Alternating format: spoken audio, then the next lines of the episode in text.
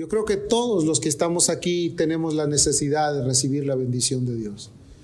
Y obviamente a veces la buscamos con desesperación. Estamos tratando de que esa bendición sea una realidad para nosotros.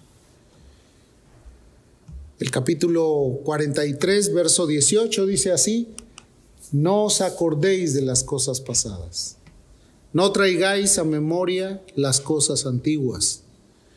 Y si esta mañana compartimos un mensaje que tiene una retrospectiva o un retroceso, o sea, el voltear un poquito atrás, nos daremos cuenta que a veces el pasado no lo podemos cambiar, está ahí. Es un pasado completamente tortuoso, a veces muy doloroso. Para otros fue un pasado de mucha bendición, de mucha gloria. Pero por muy bueno o por muy malo, o por muy más o menos que haya sido, el pasado está en la historia. Nosotros estamos aquí en el presente, hemos venido delante de Dios para decirle que Él nos hable, que Él nos enseñe. Estamos buscando su ayuda. Estamos deseando lograr terminar nuestra carrera con gozo. Estamos anhelantes de que la obra de Dios se manifieste en nuestras vidas y que podamos tener cambios sustanciales. Dios, en el pasaje que leyó Patti, habla acerca de las promesas que le dio al pueblo de Israel. De dónde lo sacó, de Babilonia, cómo lo bendijo, cómo lo fortaleció, cómo le le expresó su bondad y le expresó que él iba a estar con él. Él le dijo, tú eres mi pueblo, tú eres pueblo mío, yo estoy aquí contigo, yo te voy a bendecir. Soy el creador tuyo, no temas, yo te redimí, te puse un nombre nuevo. Y le dijo, si vas a pasar por momentos de crisis o de fuego, yo voy a estar contigo. Cuando pases por las aguas, yo estaré contigo y si por los ríos no te anegarás, cuando pases por el fuego no te quemarás ni la llama arderá en ti. ¿Qué quiere decir? Prometió que a pesar de las pruebas, a pesar de las muchas problemáticas que podamos tener, Él iba a estar con nosotros. Entonces, nosotros debemos de saber que Dios dejó un mensaje claro y específico para nuestras vidas, para enseñarnos que tiene algo mucho mejor de lo que nosotros pudimos haber tenido antes. A veces nosotros nos remontamos mucho a decir, es que yo vengo de tal lugar. No, más bien empieza a enfocarte en dónde estás parado, en qué lugar te ha permitido Dios llegar. A lo largo de la historia de la Biblia hay muchos personajes a quien Dios les habló. Dice la Biblia que Dios le dijo a Abraham, sal de tu tierra y de tu parentela. Y posiblemente muchos de nosotros escuchamos esa voz internamente que nos movió, que nos dijo, vámonos pues, vamos todos y toda la familia, vámonos de aquí. Y, fuimos llevados a un lugar a donde ahora eh, nos encontramos y hemos encontrado su bendición. Dios también le dijo a Gedeón, tú con esta tu fuerza vas a acabar a todos sus enemigos. Y Gedeón dudó y Gedeón pensó que no iba a poder, pero al fin y al cabo logró vencer porque Dios le había dado una orden. A Jeremías lo llamó y, Jeremías de una forma muy eh, quizás infantil le dijo, es que yo soy niño, es que yo no puedo. Es que es difícil para mí, esto no es para mí, es algo que tiene que ver con alguien que esté dedicado a esto. Y el Señor le dijo, no digas soy niño, porque a donde yo te envíe, tú irás y hablarás, y yo te di por profeta a las naciones. Imagínate todo lo que tenía Dios reservado para estos hombres. Y hay infinidad de historias en las cuales podemos ver que Dios siempre tiene una buena voluntad para nosotros. ¿Cuántos creen eso? Dios tiene buena voluntad para ti. Dios lo ha decidido. Siempre ha existido en el deseo del corazón de Dios el poder bendecirnos. El problema que a veces tenemos es que nos arraigamos mucho en nuestra historia, en nuestro pasado. Somos a veces muy dependientes de lo que pasó ayer. Y eso a veces impide que tú logres alcanzar la visión que Dios quiere poner delante de ti. Por eso es muy importante que esta mañana le hayas dicho, Señor, pon colirio en mis ojos para que yo pueda ver con claridad lo que me tienes por delante. El pasado está ahí. Fue muy agradable, fue muy triste, fue muy desolador o fue muy victorioso, pero ya quedó ahí atrás.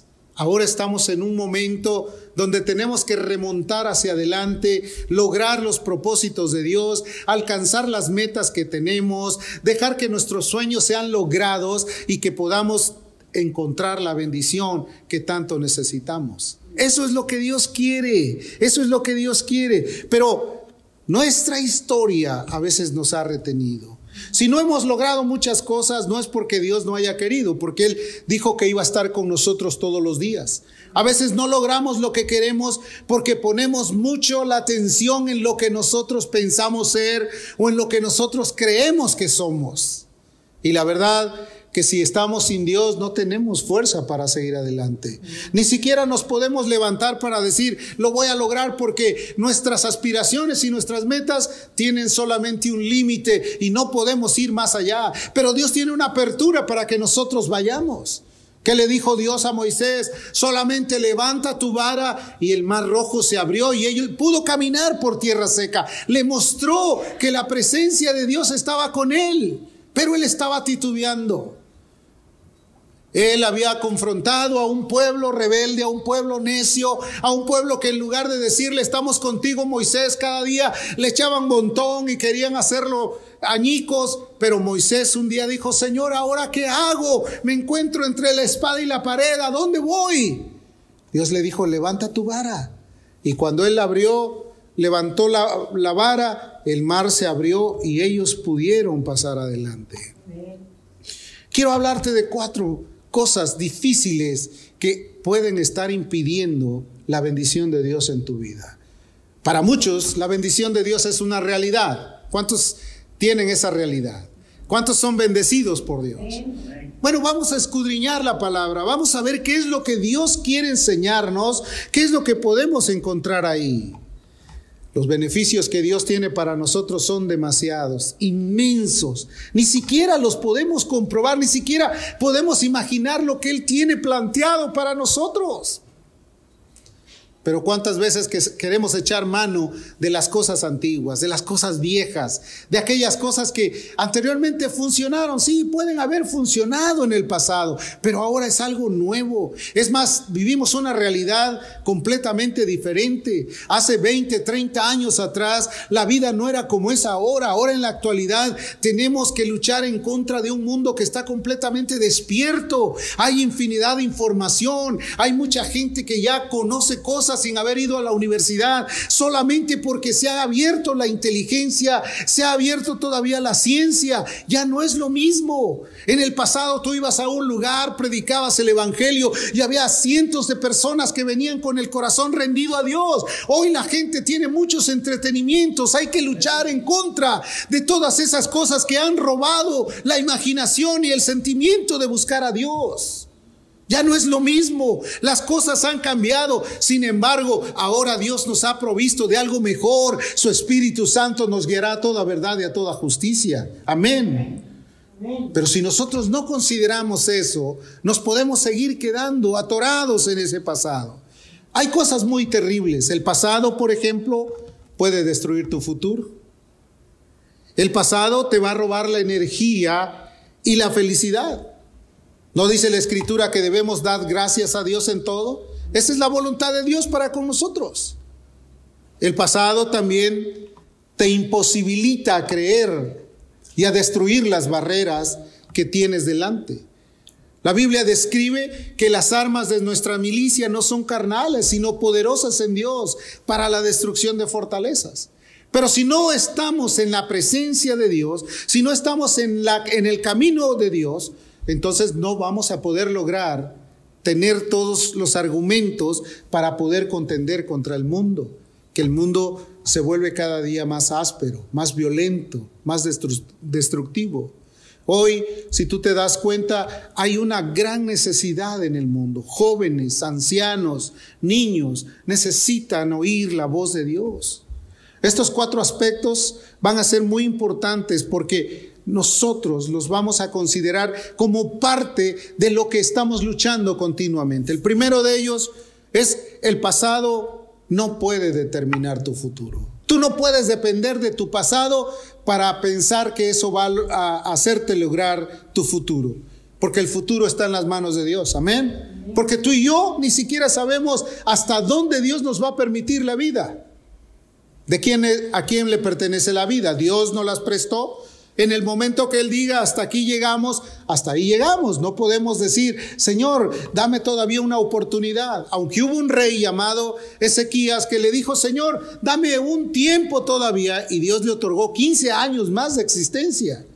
Pero a veces eso son cosas solamente de un que nos marcan un ejemplo, no es algo generalizado. Yo sé que si tú buscas a Dios él te va a dar lo que tú necesitas. Eclesiastés capítulo 7, el versículo 10 dice de la siguiente manera: Nunca digas cuál es la causa de que los tiempos pasados fueron mejores que estos. Y después dice, porque nunca de esto preguntarás con sabiduría. Obviamente, no podemos nosotros estar diciendo es que el pasado fue mejor, es que antes, es que ayer, es que mira lo que había. Sí, querido hermano, eso ya es historia. Ya no podemos estar esperando remontar o revivir el pasado. El pasado ya es historia. Ahora estamos parados aquí. Hasta aquí nos ayudó el Señor y de aquí en adelante tenemos que ver todavía lo que está por delante, lo que tenemos que alcanzar. Y a veces tenemos que alcanzar muchas cosas, tenemos que alcanzar la bendición para nosotros, para nuestras familias, para la comunidad, para una sociedad que está desintegrada, para un grupo de gentes latinos o hispanos que ahora están recreándose en muchas actividades, pero están olvidando que hay un Dios que les está llamando y que vino a salvar lo que se había perdido. Eso es lo importante. Vivir en el pasado teniendo un amplio presente y un futuro maravilloso sería abandonar la lucha, abandonar la empresa. Nadie te puede asegurar que los días pasados fueron mejores. Como te dije hace un momento, sí podríamos haber tenido buenas experiencias, pero lo que Dios quiere es que las tengas hoy, que esas experiencias sean continuas, que esas experiencias puedan seguir siendo latentes. No que ya las dejamos en el olvido y solamente me remonto a la nostalgia, a pensar lo que fue ayer y quisiera regresar el tiempo. Es imposible, nadie tiene la oportunidad de retroceder el tiempo. Ahora el tiempo es actual y hay que ver hacia adelante. Mañana hay algo nuevo para nosotros. Todo depende de Dios, no de nosotros. ¿Y sabes que Dios tiene buena disposición para nosotros? Dios quiere lo mejor para ti. A veces las tragedias, los conflictos son por nuestras decisiones, pero se puede enmendar. Dios es bueno. Es más, es de sabios reconocer errores. Sí, lo hice mal, pero ya voy a dejar esto en la historia. Me voy a parar con la seguridad de que tú me vas a ayudar para tener un futuro mejor. ¿Cuántos dicen amén? Para tener algo mejor, ya no vivir lo que anteriormente yo vivía pero somos muy anclados, ¿verdad? Recordamos con mucha, eh, con mucha emoción lo que pasaba ayer, cómo habíamos vivido, muy arraigados y a veces hasta llegamos al punto de decir, así soy y no voy a cambiar. Es terrible cuando la gente ya piensa que no hay, hay algo mejor para ellos. ¿Tú crees que Dios quiere que así vivas? Dios te quiere dar experiencias nuevas. ¿No dice la Biblia que nuevas son cada mañana? A veces al no lograr lo que tú quieres, te sientes frustrado y ves que otros evolucionan, que otros sí ponen la atención en las cosas espirituales, que se centran mucho en la voluntad de Dios y de repente los ves crecer y, logran eh, las posiciones que a lo mejor tú anhelabas. Es porque muchas veces tu corazón se quedó anclado en el recuerdo, en el pasado, en las vidas que no tenían ya otro sentido, sino que ahí solamente se quedó un espacio de tiempo. Otro punto, si vives en el pasado estás destinado a perder tu presente. El presente es ahora. Dios quiere que te goces y te alegres hoy. Dios quiere que vivas hoy.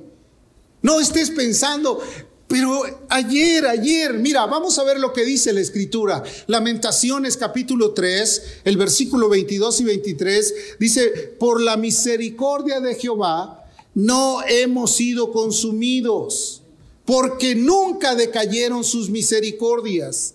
Nuevas son cada mañana, grande es su fidelidad. No hemos cantado que Dios es fiel. No hemos dicho que Dios es bueno, no hemos, no hemos expresado con nuestro canto que Él es todo para nosotros. Entonces, ¿por qué no creer?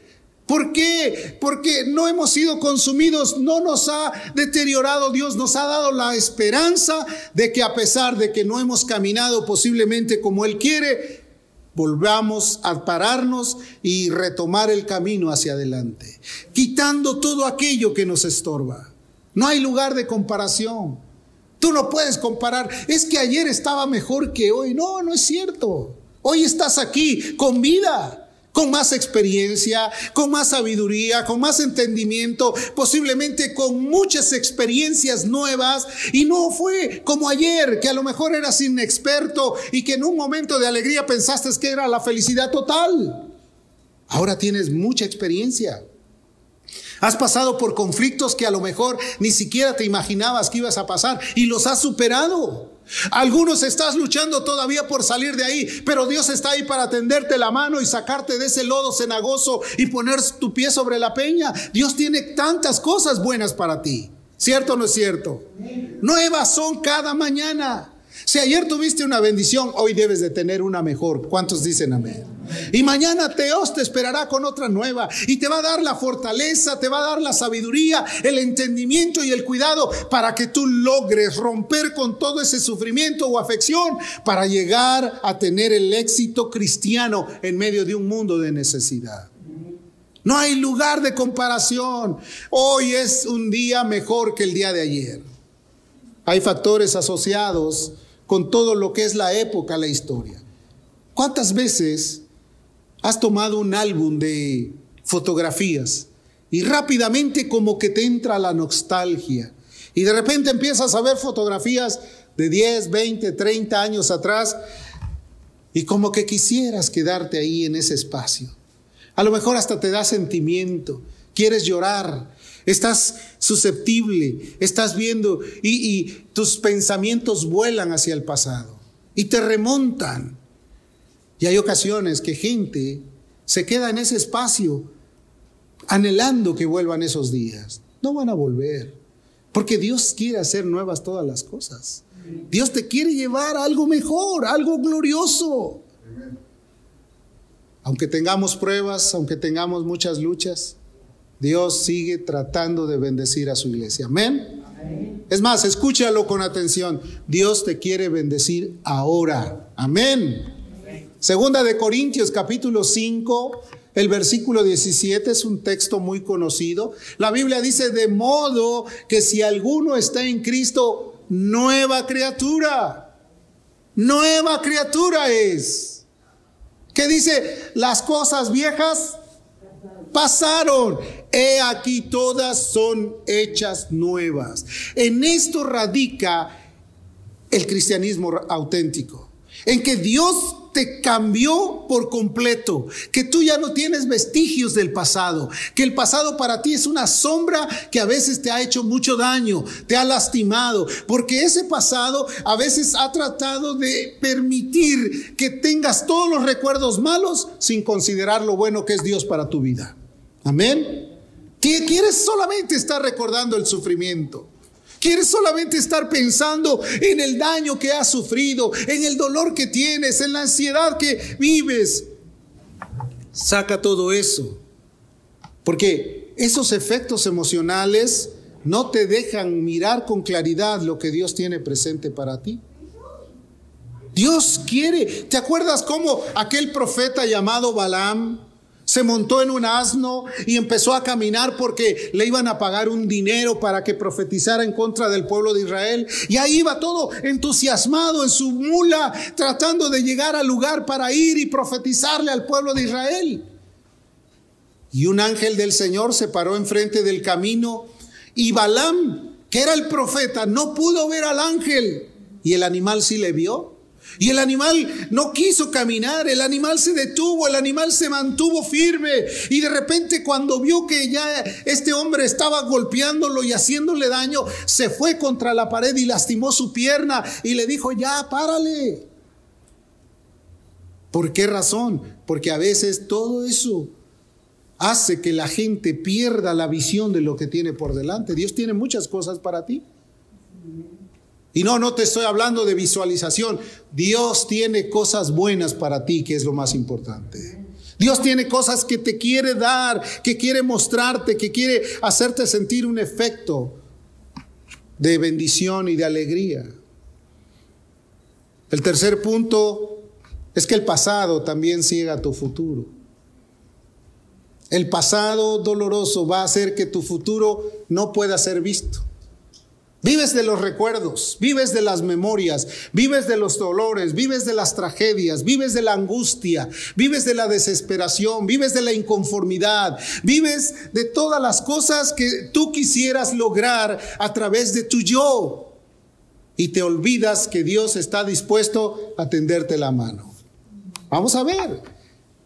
Gedeón Vino también el ángel de Jehová y le habló a Gedeón y le dijo, ve con esta tu fuerza y Gedeón, quien era alguien como muy eh, práctico en cuanto a, todo lo que oía, todo lo que lo quería pasar por el análisis, dijo, no, pero ¿cómo voy a ir yo?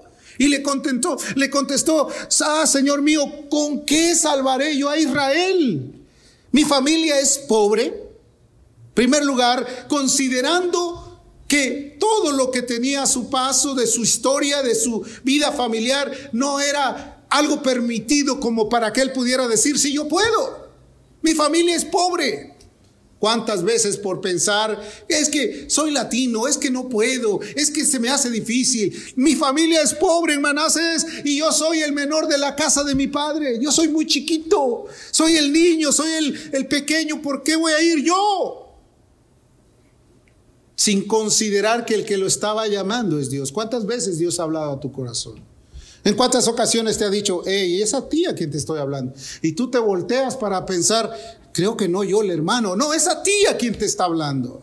Es Dios el que está tratando con nosotros de una manera personal, pero nos arraigamos tanto al pasado pensando en que no puedo, en que es difícil, que esto no es para mí, ¿por qué yo? ¿Por qué no se fijaron en otro? ¿Que no hay alguien mejor que yo? Rápidamente echando por tierra todo lo que Dios quiere para ti. Y tal vez tus metas no se cumplan. Tu futuro no se cumple.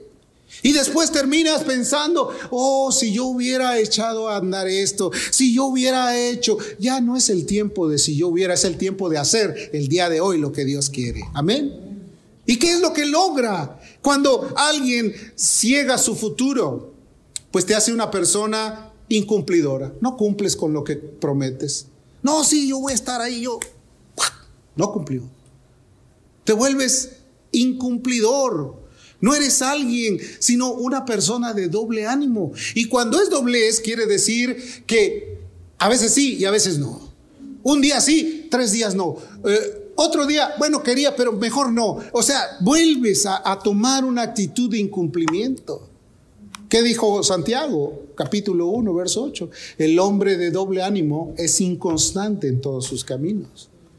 ¿Cuántas veces has dicho, de aquí a tal fecha voy a lograr esto? Y de repente llegó, empezaste como con toda la, intención, con toda la fuerza, con toda la actitud, voy adelante y de repente a medio camino, no, yo creo que está muy difícil, mejor me regreso, mejor no, no sigo y no cumples. De doble ánimo por el pasado que te trastorna. Ah, es que, o sea, tu mentalidad no es así de decir, yo prometí, yo voy a cumplir, yo voy a estar ahí, yo voy a ser el que haga la diferencia. Si otros no quieren, yo voy a ir delante, porque Dios es el que va conmigo. Amén. Entonces no hay meta que se cumpla. Y entonces vienen las frustraciones, los fracasos. Te vuelves incumplidor. Mucho doblez de ánimo, un tiempo muy arribota, así con un gozo y con una actitud de que vamos a vencer. Y otros tiempos en el suelo, pensando quién sacará, quién echará mano de mí para sacarme adelante. Dios quiere que vivas en un estado de paz y de tranquilidad. Dios prometió, no soy tu formador. Cuando pases por el fuego no te vas a quemar. Cuando pases por el fuego habla de pruebas pero difíciles, no cualquier prueba. No vayas a considerar que una prueba es que alguien no te saludó. Esos son minucias. Una prueba fuerte, una prueba donde pienses que tu vida está en peligro, cuando ves que tu futuro ya se casi se frustró. Esa es una prueba fuerte. Aunque pases por el fuego, no te dejaré de mi mano. Dios te va a bendecir y te va a sacar adelante. Amén. Cuarto punto, el pasado te hace perder tus sueños y aspiraciones. Sueños. ¿De qué está hablando, pastor? Sí. Creo que aunque somos personas adultas, todavía debemos de tener sueños. ¿Sí? Sueños, anhelos, deseos, metas que cumplir, propósitos que cumplir. A veces, pues ya, nada más me retiro y me voy al campo a dormir. No, espérame, hay mucho más que hacer. El mundo es tan grande. Y como dijo Juan Wesley, el mundo es mi parroquia. Y si tú tienes la oportunidad, hay muchos lugares a donde llegar. ¿Dónde está el anhelo de tu corazón? ¿Cuáles son los sueños que tú quieres avanzar? ¿A dónde quieres llegar con todo lo que tienes todavía por vida, si Dios te la presta, si Dios nos la permite? Yo anhelo muchas cosas todavía. Como resultado, las metas deben de seguir adelante. Tenemos que tener eso bien clavado en nuestra alma. ¿Qué quiero hacer de ahora en adelante? ¿A dónde quiero llegar? ¿Quién es mi propósito a seguir? A veces no te enfocas mucho y dices, voy a la iglesia porque pues es domingo, vamos a escuchar la palabra. Pero ¿cuál es tu sueño, tu aspiración? A ver, voy a poner a esta persona en mi calendario, en mi agenda. Voy a orar por él en la mañana. Voy a orar por él en la noche, le voy a llamar por teléfono, le voy a visitar, voy a tratar de hacerlo amigo. El hombre que quiere ser amigo ha de mostrarse amigo y no hay mejor amigo que un hermano. Voy a tocar su puerta, voy a estarle insistiendo, voy a orar con él, le voy a decir que me comente cuál es su carga, voy a decirle que si quiere buscar a Dios, yo le puedo ayudar como enseñarle. Y tu propósito tendrá un cumplimiento seguro. Tu meta alcanzará resultados. Tus deseos se cumplirán en realidades. Pero cuando eso no está en el corazón, no hay una agenda que hacer. Pensamos que el cristianismo es como un desayuno más, como una cena más o como una siesta. No, el cristianismo es el desarrollo de nuestra vida cristiana, de nuestra práctica cristiana. Se pierden los sueños, se pierden las aspiraciones. Pablo, Saulo de Tarso, cuando se convirtió, se volvió en un hombre con muchos anhelos de alcanzar sueños. Y él cuando tenía todo dijo, todas las cosas que yo tenía como estimadas, las tengo como pérdidas. No se abocó ni se arrinconó en el pasado para decirse, aquí está mi seguridad en mi pasado. No, dijo, todo lo que tenía por ganancia lo tengo como pérdida. Hay cosas que a veces no son ni ganancias y eso es nuestro tesoro. Y donde está nuestro tesoro, ahí está nuestro corazón. Pensamos que las cosas que hicimos ayer son lo máximo y eso en eso nos queremos refugiar. Saulo de Tarso, Pablo, el apóstol tenía muchas grandezas y él dijo, "Nada de esto lo tengo sino por basura con tal de asirme de Cristo Jesús." Filipenses 3, el versículo 12 dice, "No que lo haya yo alcanzado ni ya que sea perfecto." Sino que prosigo por ver si logro hacer aquello para cual fui también asido por Cristo Jesús. ¿Qué, qué quiso decir? Yo, aunque todavía he logrado mucho y no me considero perfecto, yo sigo adelante porque me sigo y deseo asirme de aquel que me agarró, aquel que me llamó. Sus deseos fueron tan maravillosos que cuando él murió, él dijo, he peleado la buena batalla. ¿Qué le parece? Qué terrible. Que después diga, ay, no pude lograr lo que quería. Este, pues siempre tuve intenciones. A veces todo lo voy a dejar para después, para mañana. No, es ahora. El pueblo de Israel había escuchado mucho de sus padres. Y todavía se refugiaban en su carácter. Por eso Él les dijo, no os acordéis de las cosas pasadas. No traigáis a memoria las cosas antiguas.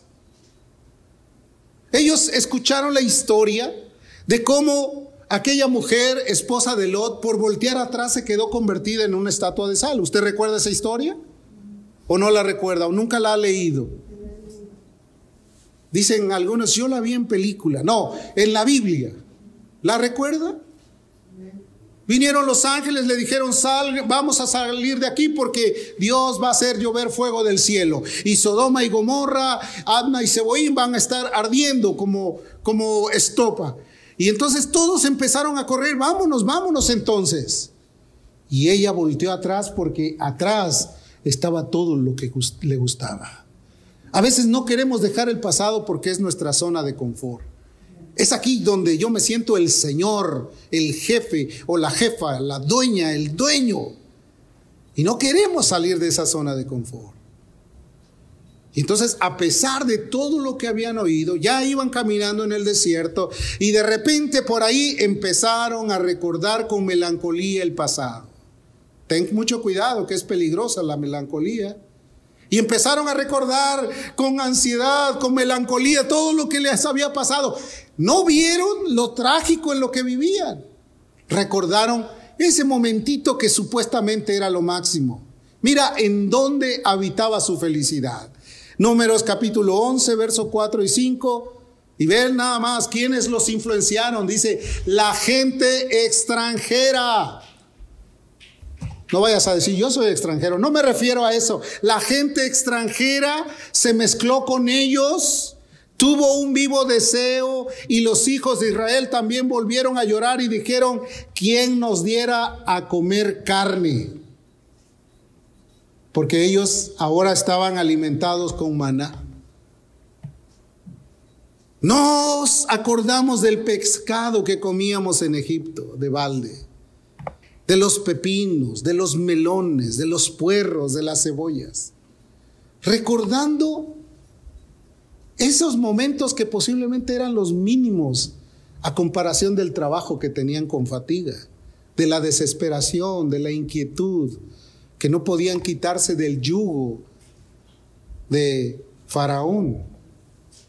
Pero déjame decirte que aquí hay algo muy importante que a lo mejor pasamos desapercibido, los extranjeros.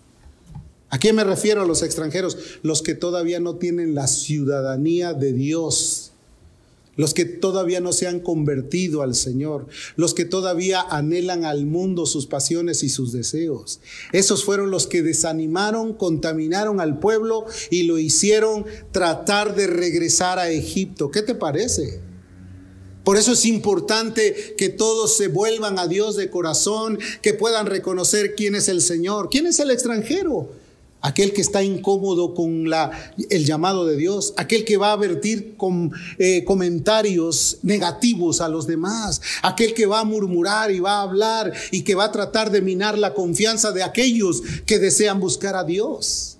Esos son los extranjeros, los que no se han convertido de todo corazón, los que su sufrimiento lo hacen más grande que la bendición de Dios porque no lo conoce. Pero el que conoce a Dios se, gloría en las bendiciones que Dios le da. ¿Cuántos dicen amén? No habían adquirido la ciudadanía. No, no me estoy refiriendo a los papeles, ni tampoco estoy hablando de esas cosas. Estoy hablando de la ciudadanía de Dios, que tú puedas ser adoptado por Él, que Él, tú le puedas llamar Padre y Él te pueda llamar Hijo, y Él se pueda comunicar contigo y te pueda bendecir, porque Él anhela que todos entren a su reposo. Dice la Biblia que nos trasladó de las tinieblas a su luz admirable, nos dio la ciudadanía, nos llamó hijos y nos hizo herederos y coherederos juntamente con Él. Entonces el pueblo que ya estaba comiendo maná empezó a sentirse angustiado y decir, no, esto no nos gusta, esto no, yo prefiero carne, ¿sí o no? Yo prefiero los melones. Aquí no hay, aquí no hay fruta, aquí no, no hay este eh, dessert, no hay este, nada que, que me pueda satisfacer después del maná. Empezaron a menospreciar el maná. Si eres parte del pueblo de Dios, si eres parte de la familia de Dios, agárrate de él. Si nos volvemos a las tradiciones, vamos a invalidar mucho la bendición que Dios tiene para nosotros. Jesús lo dijo. En Mateo capítulo 7, el versículo número 13 dice, invalidáis la palabra de Dios por vuestras tradiciones que habéis transmitido y muchas veces hacéis semejantes a ellas, a estas. Las tradiciones, querido hermano. A veces pensamos que lo que ayer funcionó aquí tiene que ser igualito. Eso no puede ser. Estamos viviendo en unas generaciones nuevas que si queremos traer tradiciones aquí, van a decir, ¿esto de qué se trata? Dios quiere lo nuevo, Dios quiere las nuevas cosas que Dios hace todos los días con nosotros. ¿Está de acuerdo? ¿Y sabe que Dios quiere hacer cosas buenas con usted? Dios quiere que usted abandone ese pasado y ponga su confianza en Dios.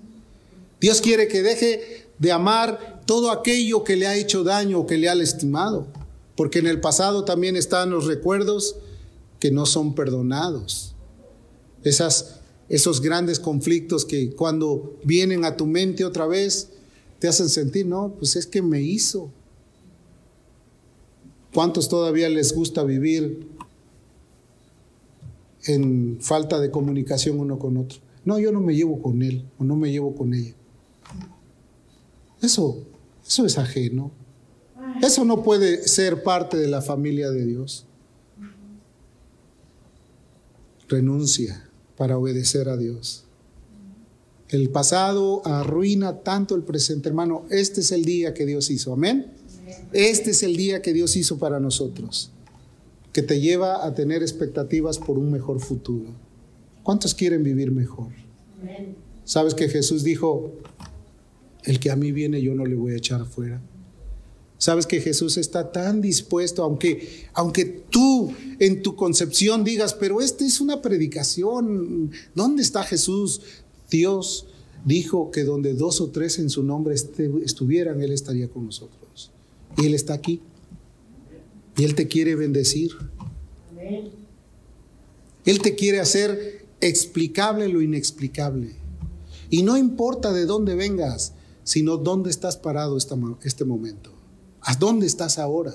¿Cuál es el lugar que te corresponde? Ahí en tu lugar. Cierra tus ojos y dile, Señor, ya no quiero vivir más del pasado, quiero vivir en tus manos. Quiero afrontar el reto, el llamado, quiero obedecerte a ti y quiero vivir solo para ti.